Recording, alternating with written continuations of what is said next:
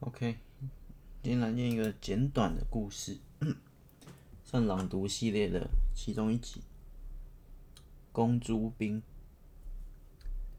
那去年夏天的最后一碗冰，永远记得张爷爷动物冰新开幕在我们社区里的那一天，几乎整个雅歌社区的小孩都跑出来了。冰店前十几桌的广场上，放满了大大小小的冰。人们吃得不亦乐乎。我跟阿爸找了个树下，吃着外带的两碗冰。阿纯啊，你点的公猪冰好黑哦！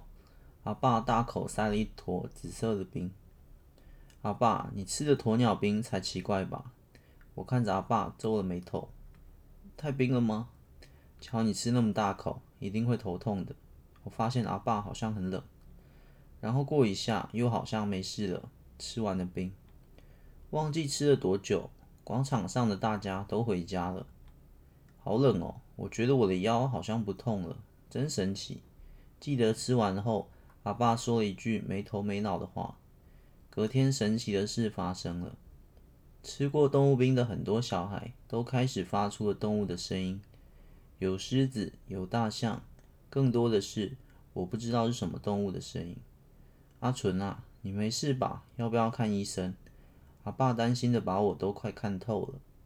当时真怕被他看到我的秘密，好险哦！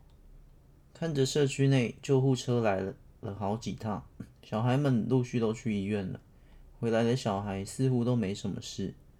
后来我才知道，那些动物都是自愿被吃的，而一个人只能吃一碗的原因，我不知道。只是老板卖完那个夏天后就不卖了。今年夏天也快过了，尾巴的余温晒得我头昏眼花。马上就要四年级了，又要分班了，暑假作业只剩这个日记了啊，写完了啦。